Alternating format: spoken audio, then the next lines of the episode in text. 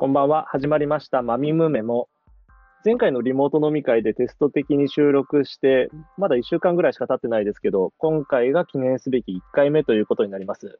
お二人ご準備大丈夫ですか？はい、大丈夫です。大丈夫です。ちなみに前回あの第0回の、まあ、テスト録音を試しに編集の練習してみてたんですよ。はい。そしたら、まあ、皆さん後半になるにつれどんどん酔っていって、すごいことになってまして。アルコールが。そんなに？いや、すごかったですね。なんか VR の話してるあたりとか、もうノイズだらけになるぐらいみんな盛り上がってました。そうですか。まあ、盛り上がる分にはね、取れ高が増えるかもしれないので。うん。いや、ちょっと今、あの、言われて思ったんですけど、家であんまり飲まないので、そんなに飲んでない家でそれってことは飲み屋の自分相当やばいんだなっていう。まあ、自覚がない人は怖いですね。まあ、4時間ぐらい録音してたうちの最後1時間ぐらいは自分で聞いてて、俺こんなこと喋ってたんだみたいな、何の記憶もなくてびっくりしました。まあ、意外とそんなもん。まあ今日は普通に飲んでいきましょう。とりあえず第1回ですし。はーい。じゃあ乾杯しちゃってもいいですか？いいはいです。大丈夫でしょうか、はい。じゃあ、開け、開けちゃっていいやつですかね、これは。開けちゃっていいですかね？じゃあ、いきますか。それじゃあ、乾杯い。乾杯。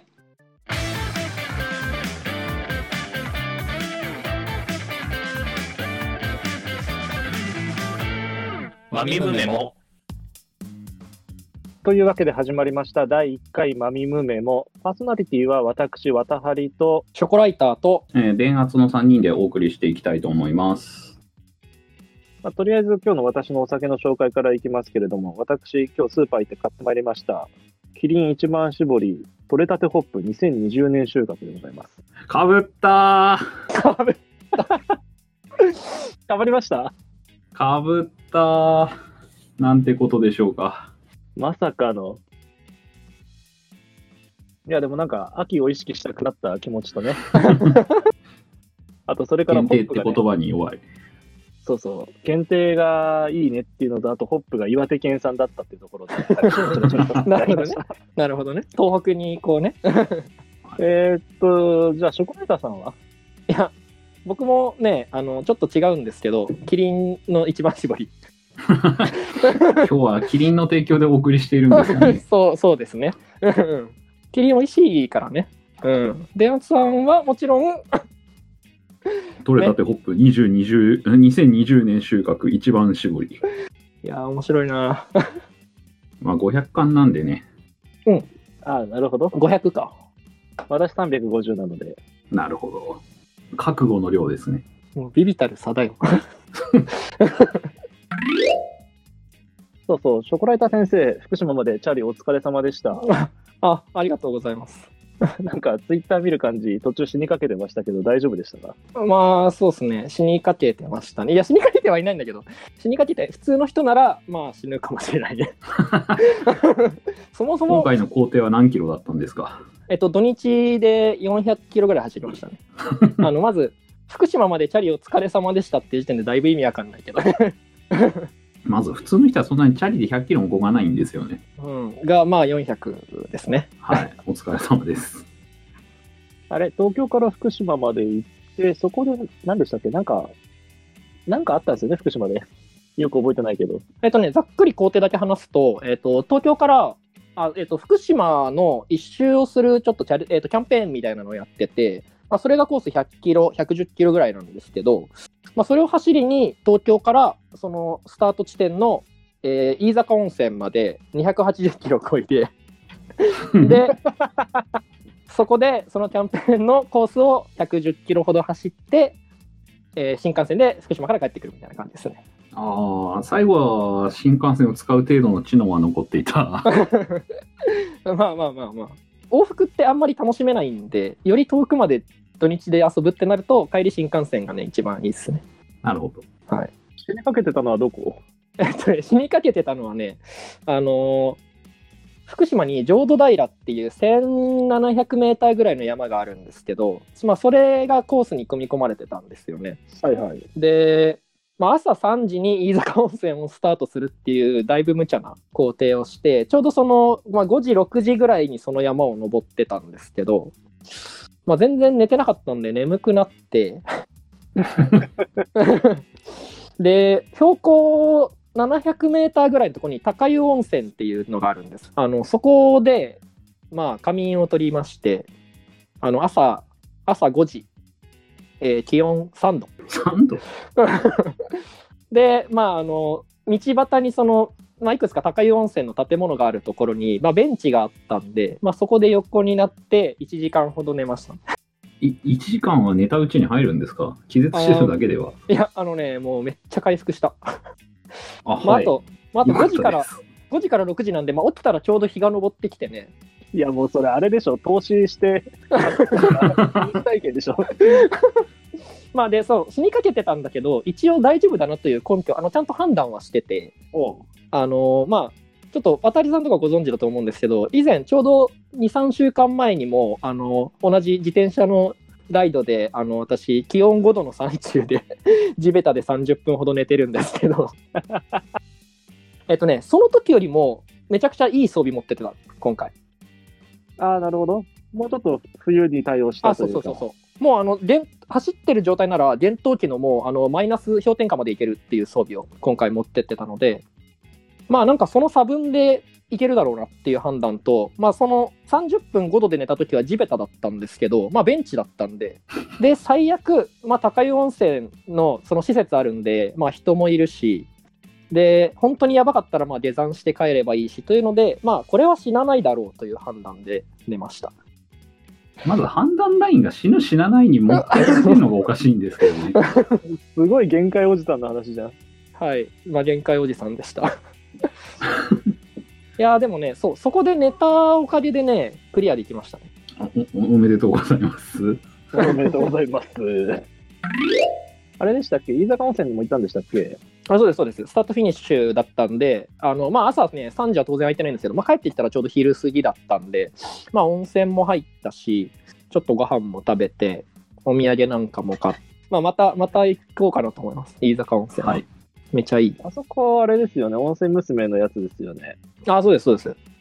飯坂温泉さん、まあ、あえて飯坂温泉さん,、はいはいはいさんと言いますけど飯坂温泉さんね、めちゃくちゃね、あの、温泉娘のキャラの子大好きなんですよ。もう、あの、もうプしなんかこう、娘可愛がってるみたいな。ああ、確かにすごいツイッターでそんな感じで見かけますね。そうそうそうそう。あの、本当に温泉入りに行って、あの、まあちょっと、まあ、物珍しかったりするんでね、そう飾ってあるのとかが、ちょっと写真撮っていいですか？って聞いたら、ああ、まひろちゃんね、どうぞ、みたいな感じでね、すごい、すごかった。まあ、大体温泉娘、キャラクター数的にはほとんどの温泉地に割といるような状況になってるっぽいんですけど、ああ、もうそんなにすごいです。多分普通に100は超えてたようんううな。んうん。まあ単純に熱量があそこはすごいのかなっていう印象はうっすらとそうっすね。すね。で、あの、まあ、もともと僕温泉好きなんですけど、あの、飯坂温泉ね、普通にいいなって思いましたね。あの、まずアクセスがいい。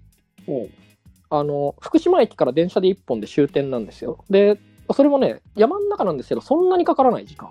うんうんう。うんん。で、あの、福島インターからも近いんで、まあ、高速でも全然行けるし、うん。で、まあ、福島ね、結構果物とか有名だから、まあ、ご飯も美味しいしね。まあ、でもそのアクセスの良さと、まあ、ご飯はやっぱり美味しかったし、最高じゃないですか。うん。ちょうど平とか、あとは、なんだろう、なんかね、チラチラ見てたら、なんか、ガラスのなんか、美術館？でなんか、みたいなのとかもあって、結構ね、見るものもあるっぽいんですよね。まあ、福島駅近いんでね、割と栄えてるところに、エリアにある温泉っていう感じなんで、結構、こう普通に旅行にいいなって思いましたね。もう本当、温泉行きたいなという気分にしかならないですね。家出らんないから。なんかみんなの印象深い温泉とかあります？最近だとまあ同じく温泉娘で、あっちの兵庫の方までは行きましたけどね。兵庫湯村温泉とか？ああ、そうです、そうです。湯村でした。湯村温泉でございますね。ああ、湯村温泉。まで行ったんですけど、湯村は兵庫の北の方なんで、アクセス的には鳥取空港まで飛んでから折り返す方が本当は早いっていう。え、湯村温泉は何？どういう感じなんですか？湯村温泉は源泉がめちゃくちゃ温度高くて、まあ、温泉街自体はめっちゃ小さい感じで、こじんまりとはしてるんですけど、なんか逆に温泉地が小さい分、なんかすごい街全体が観光地っぽい雰囲気として、なんちょっと特別感があって、うーん。のんびりできる感じでよかったですね。のんびりして。もう、ショコライター先生もあの時いましたよね。5年ぐらい前に、ラブヒナの聖地巡礼で、銀山温泉。おー、行ったね。行きました、行きました。あれが最高だった覚えが僕の中ではあいりまやー、して、銀山温泉はね、いいね。いい。すごくいい。まず 5, 5, 5年前にラブヒナの聖地巡礼ってなんかバグ え、これ今、今日何日何年だっけ今日の収録。20年11月で。は ?10 年ぐらいずれてるんじまあ、ゃないの、なんならね、僕ら多分微妙にラブヒナ世代じゃないからね。そうですね。うっすらずれてる。いろんなものがうっすらずれてるんですけど。こう漫画にしてもさ、あの音楽にしてもこう自分たちの世代よりちょっと上とか前に憧れる風潮あると思っててこああ。うももうちょっと早く生まれてなかったみたいな。なんかごめん今それは関係ねえわ。普通に僕ラブヒナ好きだし。いやでも、銀山温泉がマジで最高で、あの時めちゃくちゃ冬でアクセスも結構大変だったといやあれやばかったっあるんですけど、うん。ただ最高でしたね。最高最高でしたね。あの渡りさんがいなかったら多分帰れてなかったかなっていうねそんな大冒険だったんいですか？やあの雪がやばくてあああ。のねもう腰より高かったんじゃないかなね結構そのぐらい積もってましたよねあね。で、まあ、銀山温泉からその鉄道駅までバス使わなきゃいけないんですよね、確か。なんですけど、そのもうバス停にバスが来なくて、帰り。死ぬかと思ったら、ね、あれ来ないねって言ってて、で、渡りさんが確かタクシーかなんかね、手配してくれて、なんとか帰れたみたいな。よくタクシーは動きまいや、あしたね。の時、そのタクシーも本当に、え、あなたたちこの雪の中にそんなところにいるのみたいな感じになって、で、もうめちゃくちゃ吹雪いてたんで、その時のスマホのバッテリーももう死にかけ始めてて、うん、やばかった。いや、もう危なかったですね。うん、まあでも、銀山温泉ね、あの、まあ、Google とかでね、画像を見ていただければわかるかなと思うんですけども、漫画の世界、そうですね、本当に。漫画の世界、あんな、あんな温泉街あるんだみたいうな。感じでしたね。やたら写真とかはすごいなとは見たそうそうそう。あのことある気がす、あのねるんですけ、ど。こう、普通に あれまんまなんですね素人がスマホで撮ってもそういう感じになる。なんで、まあ5年前だからないけど、こう、今だったらね、こう、映えスポット、あ、5年前あんのかな、もう。インスタとか、あるんじゃない？インスタはあるのかな？ちょっとおじさんわかんない。ね、おじさんだからちょっとわかんない。そのね、ラブヒナの話とかしちゃうおじさんだからね。その手のやつだと、それこそだいぶ前に、石川の湯涌温泉とか行きましたけどね、あの、花咲くいろはの聖地巡礼で。ありましたね。花咲くいろは。あれも良かった。最高だった。あそこは結構広い感じなんですか？あそこも、こう、こじんまり。結構、こじんまり系の山奥の温泉地系のやつですね。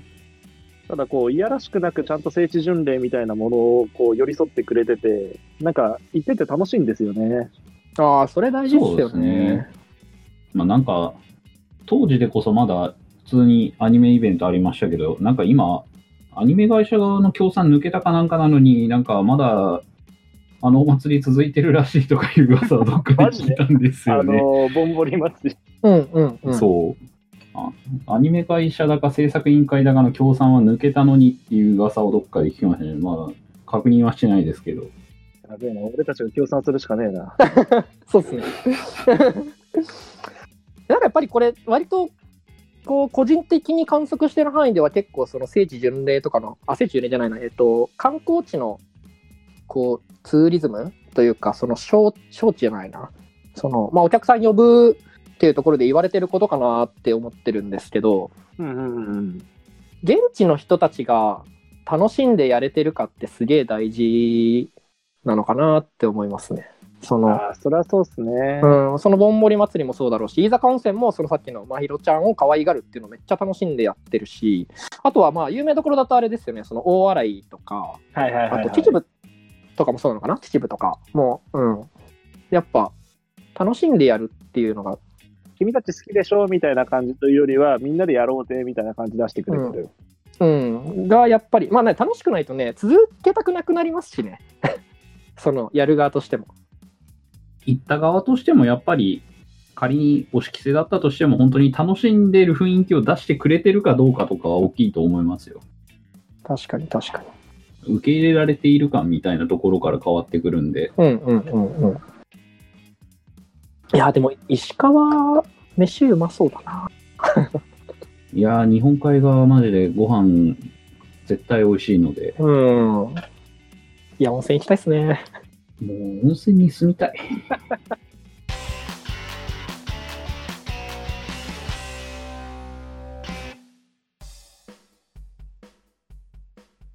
ちょっと話変わっちゃうんですけど、はい。だから最近、ついにあのイベント系が配信でちゃんとやるようになってきたというか、なんか一時期はイベントがなんかこう中止延期みたいな形になってたところ、まあもちろん中止、完全中止になっちゃったイベントとかもあってすごい残念ではあるんですけど、声優さんだったりアーティストさんだったり、今はもう配信が結構軌道に乗ってきた感じがするんですけど、皆さん現場派ですか？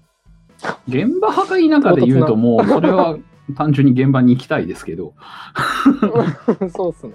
それは行けるものなら行きたいですけど、単純にまあ、配信がまだ物足りないよねっていうところは大きいと思いますね、個人的には。ほうほうほ配信も、なんだろう、推しに会いたいみたいなのは正直、理屈で考えるとわりかし意味不明なので、あの、割愛して、単純に例えば、体験としてのトータルの質が高くないんですよね、ほとんどの場合、今は配信のものは。う。ほう。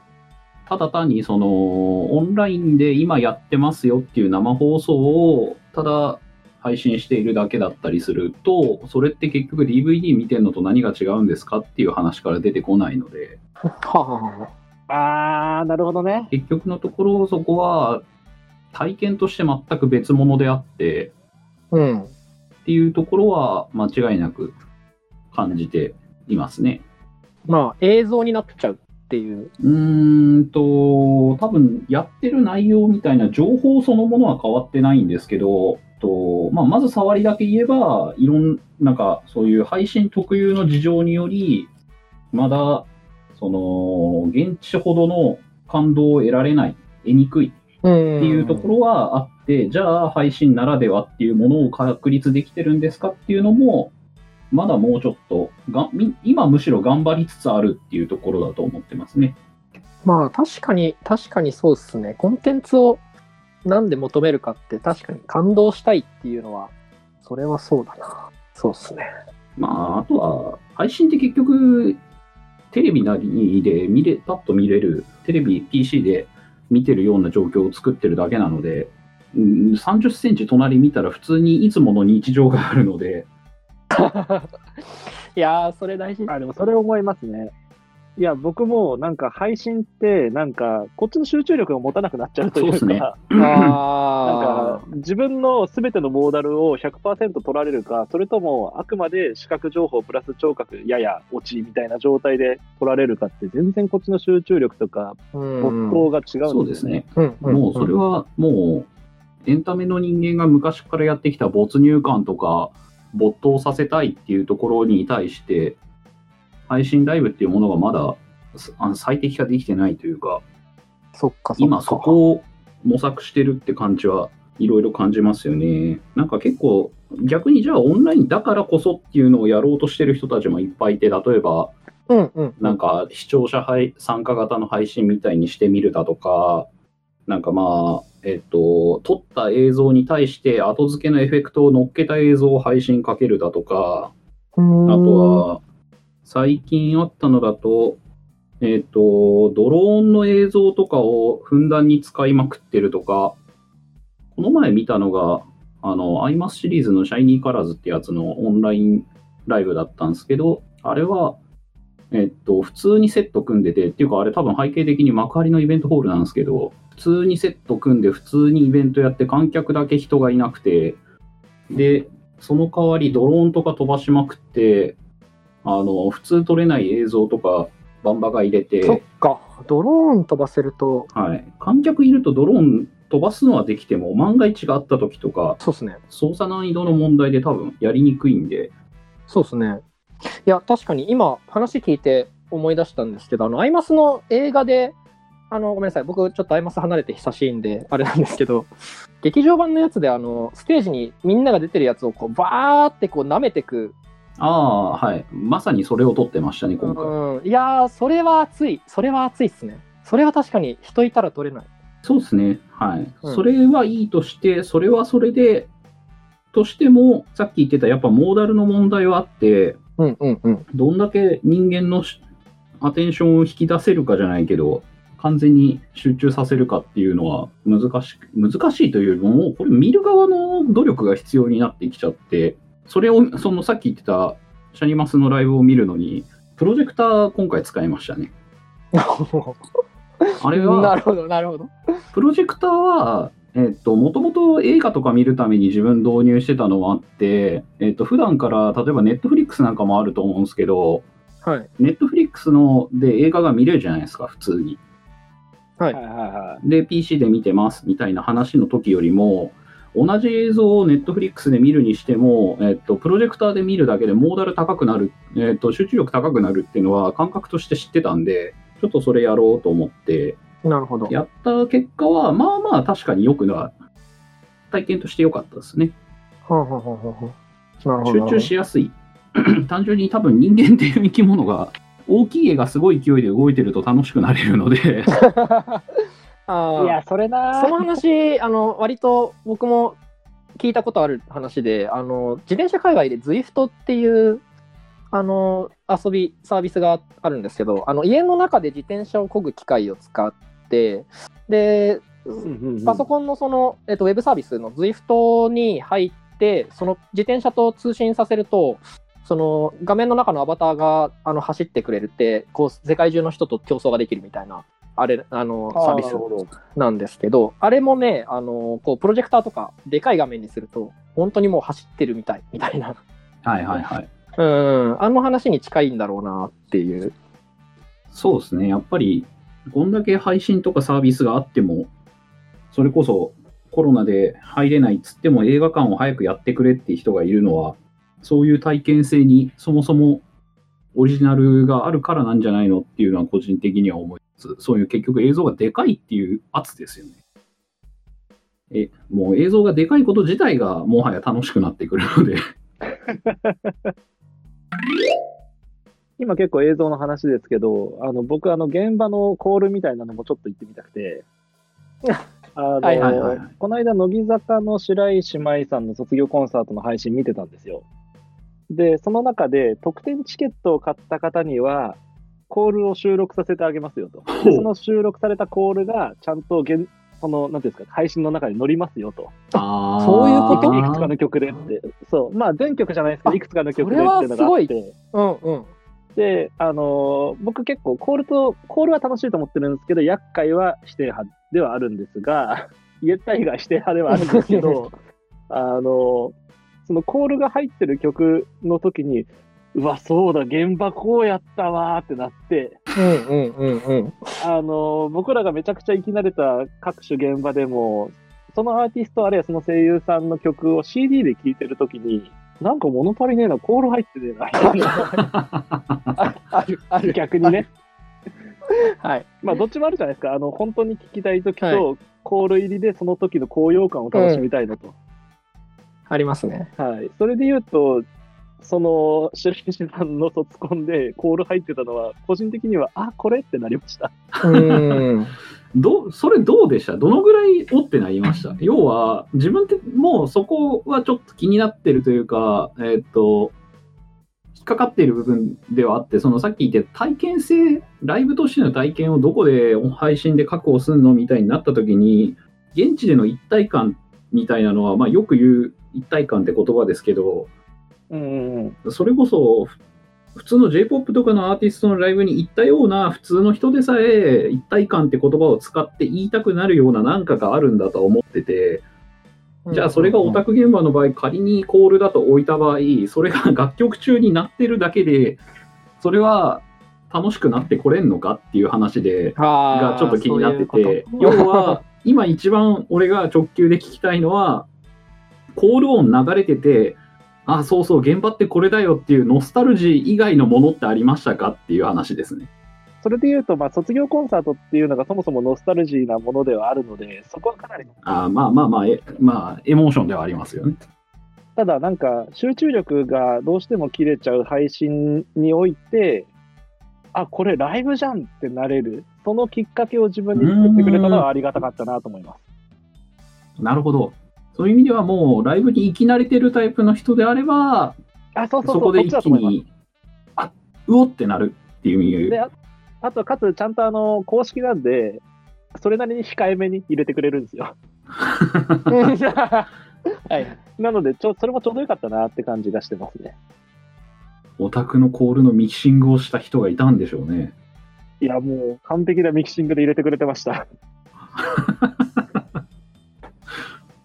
まあね、コールいらないっていうオタクもね、いますしね。まあまあまあまあ、そうそういう人は、うんだしまあいますけどね。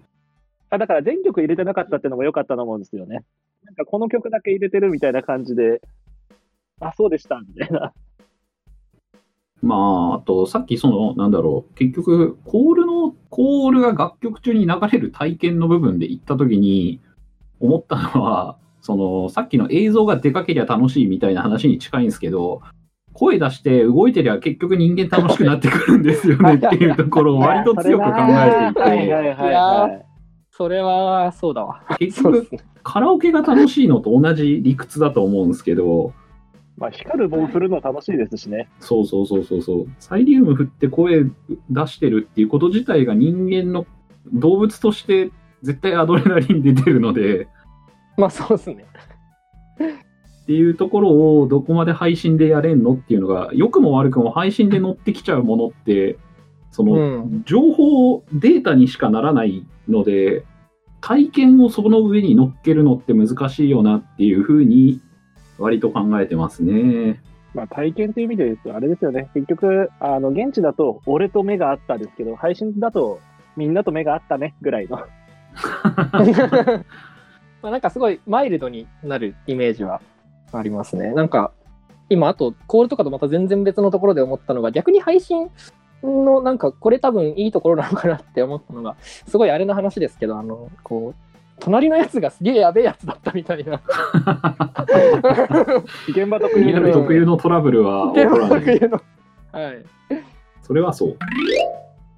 ああ、でも、そう、さっきのシャニマスのやつに戻っちゃうんですけど、あれで、ライブ配信とは別のところで、これ、おってなった話が一つあって、ライブの時間の前後にエントランスステージっていうのを置いてあって、まあサービスとしては動画で見るか、そこにまあなんかあの簡易な VR アプリ使って入れるっていうようなサービスがあったんですけどほ、で、そこでエントランスで何やってるのっていうと単純に基本的にその曲を流してるだけなんですけど、えっとまあ、多少のパフォーマンスあるにせよ曲を流しているだけではあるんですけど、結果的にそこから 受け取ったのがさっきコールの音を聞いて、あ、これだよライブってなったのと同じで、あの、客入れの時に入った、客入れで入った後の場内 BGM 聞いてる時のライブの感じになるんですよ。ああ。今からライブ始まるんだっていう気持ちにさせられる。なるほど、ね。なるほど。なるほど。だから結局そのライブっていうお祭り、一日の全体の晴れの日っていうのを考えると、あそこにそういうイベントを置いた担当者はマジで賢いんだろうなって思いましたね。まず体験に始まって、じゃあイントロ始まりましたからライブじゃなくって、朝家を出たところからもうライブなんですよねって。なんなら前日からチケットを取って、クソみたいなチケット倍率でチケットを取り、高い金を払い、次の日の交通費を調べ、のあたりからもうすでにライブだよねっていう部分の一部なりとも公式で再現してたのは、ちょっと良かったす。ごいな。涙出てきちゃ並んでるフラワースタンドで泣いちゃうもんね。そういや、泣いちゃう、泣いちゃう。さすがにそこまではなかったけど似たようなニュアンスはあるかもっていう。うん。終わった後のエントランスでもその日の瀬取りの振り返りみたいな BGM になってて、これた打ち掛け会場じゃんみたいになってたんで、これはすごい。すげえ。結局それって多分オタクが打ち上げで飲み会に行くところの再現みたいなニュアンスも出てて、うん。この前後に挟んでくる人多分相当クレバーな頭のいい人なんでしょうなって思いながら 見てましたね、あれは。まあなんか、あれですね、そのさっき、電圧さんが言ってたことにちょっと戻るんですけど、今の話ですごい配信側はすごい頑張ってるんだなっていうのと、とはいえそのコンテンツのあり方としてどうしてもこの消費者側に依存したり、こっちが頑張んなきゃいけない部分が残っちゃってるっていうのはなんかすごいもどかしいものがありますね。例えば、そのか配信環境を整えるであるとか、そういう、うん。うん。まあ難しいところっすね、それは。うん。なんかそれこそそのライブ行ってる時って変な話友達とか知り合いでもちょっとチケットあるから一緒に行こうよで体験できた一日あれば。のがその配信一緒に見ようぜって言ってもなかなかその人の家の環境とかで没入できなかったらいまいちだったなみたいな 感じになっちゃうリスクもあるわけじゃないですか。それはなんかすごいこうもどかしいなって思いますね。そうですね。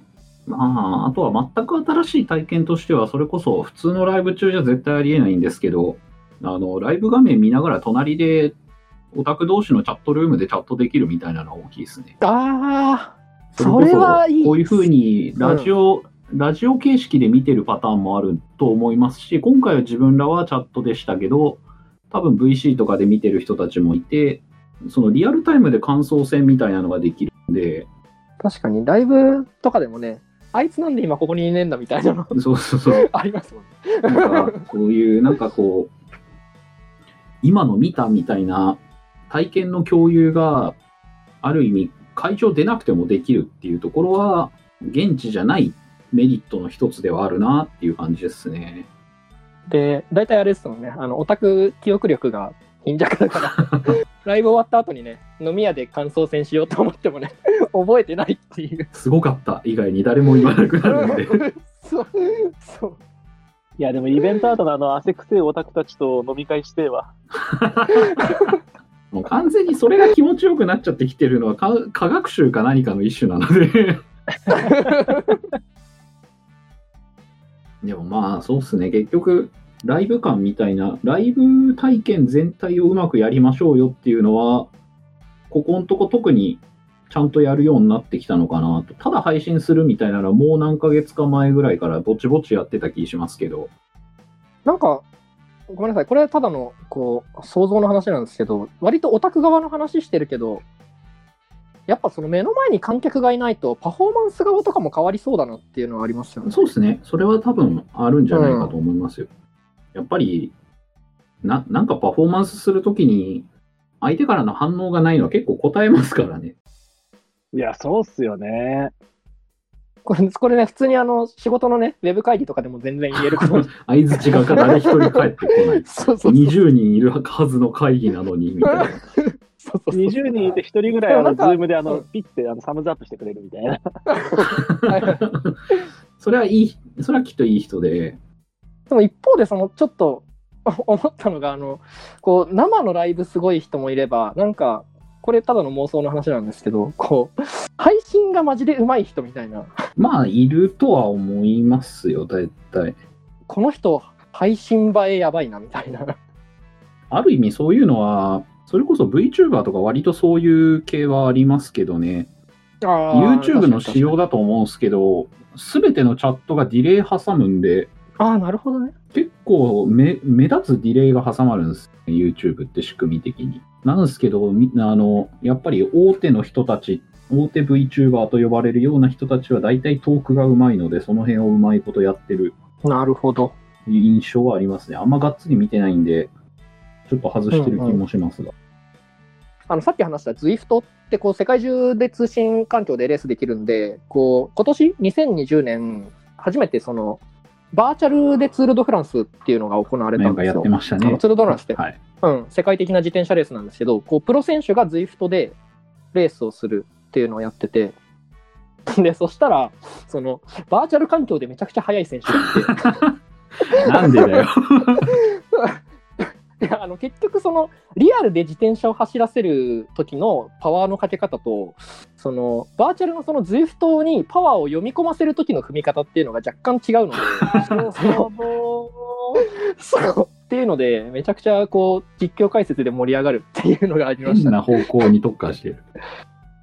いやそう自転車業界はむしろあれ適用早すぎて笑いましたけどね。いいんだ、それでって思いました。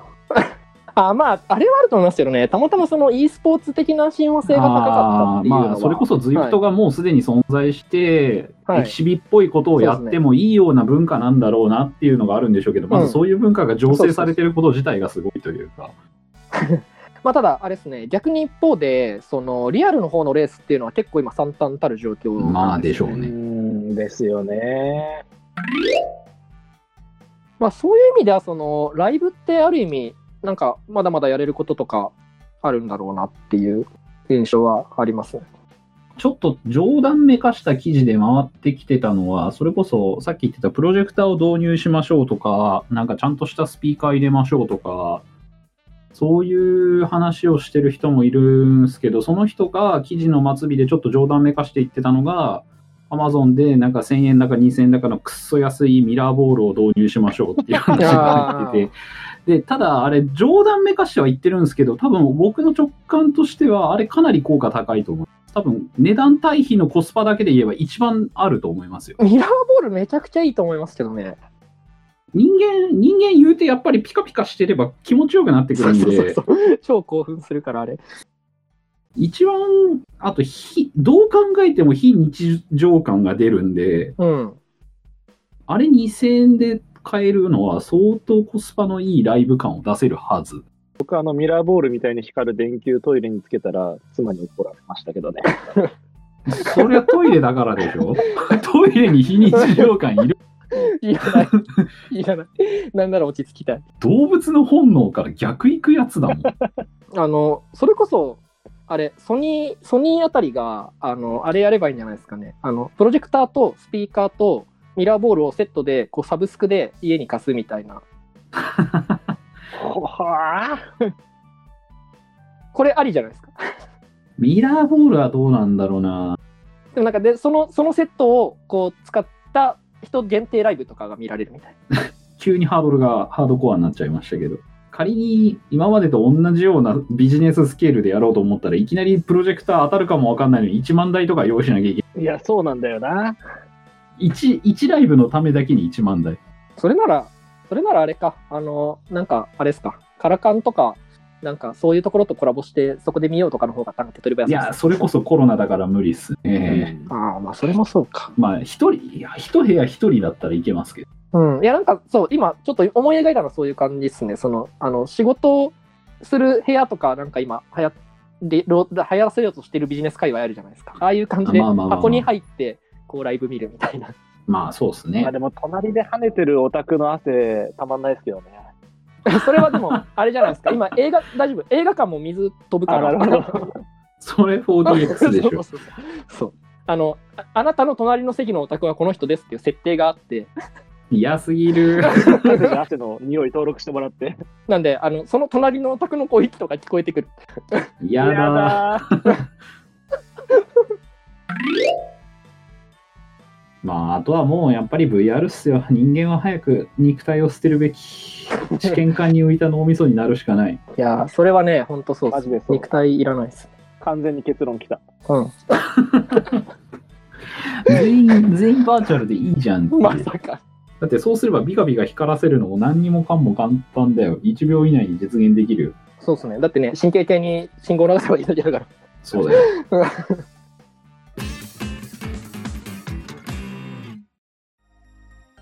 ちょっとそろそろエンディングをしたいなと思ったんですけど、確かに。確かに。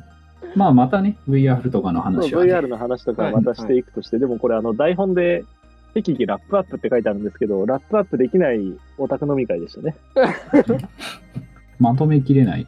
あれじゃないですか渡張さんのテクニックのじゃあ、あの、皆さん、各自脳みそを提供していただいて、そちらに電極ささせていただきますので、はい。ぜひ、よろしくお願いします。お願いいたします。これでいいか。よかったのか、人類、これで。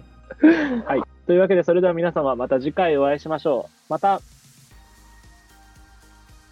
お疲れ様でした。お疲おれ様ですです。いや、とんでもねえ飲み会だったな。